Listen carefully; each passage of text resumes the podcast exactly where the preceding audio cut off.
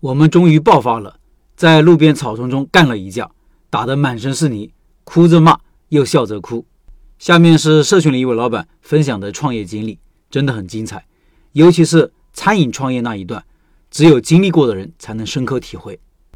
他说：“创业一词不知道什么时候进我的脑海，让我走上了这条不归之路。虽然历经坎坷，但我从未后悔和放弃，因为在我内心，我知道走上这条路很艰难。”成功的概率不高，但我更知道，如果我不去走，就注定是一辈子的平庸。所以，我毅然决然地选择了挑战。再给我第二次、第三次的选择，我依然不会改变。热情澎湃的内心怎么会选择平静呢？如果不按自己的内心去过上此生，那这种痛苦跟走向死亡有何区别呢？那人生的意义又何在？俗话说，创业就是要有小人的刺激、高人的指点和坚持的决心。那我这个小人的刺激就实在遇到太多了。在我读初中时，家里环境不好，所以身边的势利眼总是在我身边出现。那种特殊的语言和不公平的对待，就像一个弱国无外交一样，连话语权都没有。每次看到亲戚莫名的同情和关怀，并没有让我觉得友好，而是让我内心燃起无比强大的反抗之心。我发誓，让我的家庭出人头地，让我的父母也能抬起头来。可能。这就是我根植创业想法的一个重要因素之一。从大学开始，我就一路踏上创业之路，哪怕去工作，也是为了自己能开店，带着目的去做的。这期间，我开过大头爹店，也自己创办过培训机构，特别是教育培训是我的老本行。毕竟师范毕业，所以一干就是八年。可能年轻稚嫩，经验不足，对创业认知不足，所以。在培训期间，学习了很多关于人脉、社交、公司管理、股东股份等方面的内容。越做大，越觉得自己渺小。最终，培训行业因股东矛盾和人心分散而告终。学校解散后，我跨界来到了餐饮业。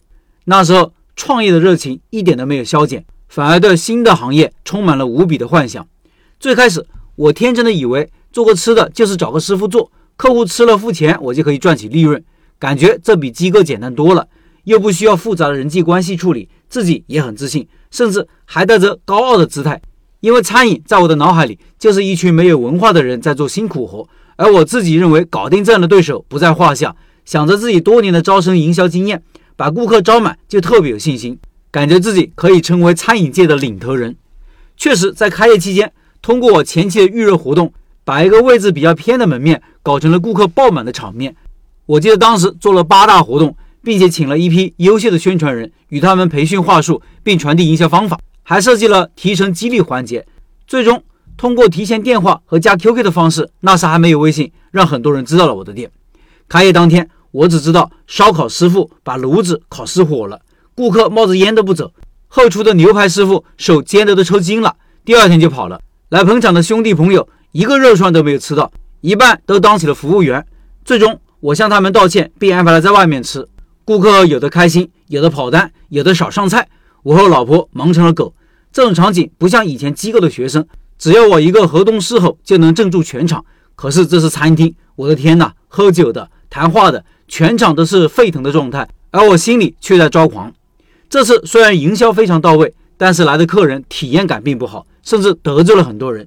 直到第二天，牛排师傅走了，来吃牛排没人接，搞得我开业第二天就遇到了大麻烦。心里很不是滋味，店里也没有后续的活动跟进了。之后的几天，生意一天不如一天，麻烦的事情也是一个出一个。师傅要加工资，店铺要养那么多人，固定费用让我心慌。我在想，这还是我当初觉得简单的事情吗？幻想与现实就是有如此大的差别。经过慢慢的调整，想着既然都做了，也必须坚持走下去。调整后，我砍掉了牛排，引入了炒菜，形成了炒菜加烧烤的模式。后来虽然生意稳定了很多，每天的营业额可以做到三千到五千，但每次去结各种账的时候，那个心疼心痛。我一个数学老师出身，居然把控不住这些数字，也不知道该如何去计算这些数据，这真的是比做一个奥数题还难。每次结完账，我心里就是一场空。关键是还有师傅们根据生意来调盘子，我的天哪，我的利润在哪？自己累瘫了。我那时不是在去菜市场买菜的路上，就是在跟员工谈话。或者与哪个师傅沟通工资的问题等等，我一天注意力的消耗全部在这些琐碎的杂事上，没有一点精进自己的时间。累了也导致我和老婆经常争吵，因为大家都累，哪里是老板和老板娘的身份，完全是两个无所不能的全能小工。有一次，我们俩终于爆发了，在路边草丛中干了一架，两个人打得满身是泥，哭着笑，又笑着哭。两个人闹完打完，还是和好了。骑着小电驴，风把身上的泥巴都吹干了，两个人一声不吭。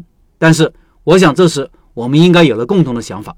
是的，我们决定放弃这个店，因为有太多不可控的因素，太多烦心的事，让我觉得不能再坚持。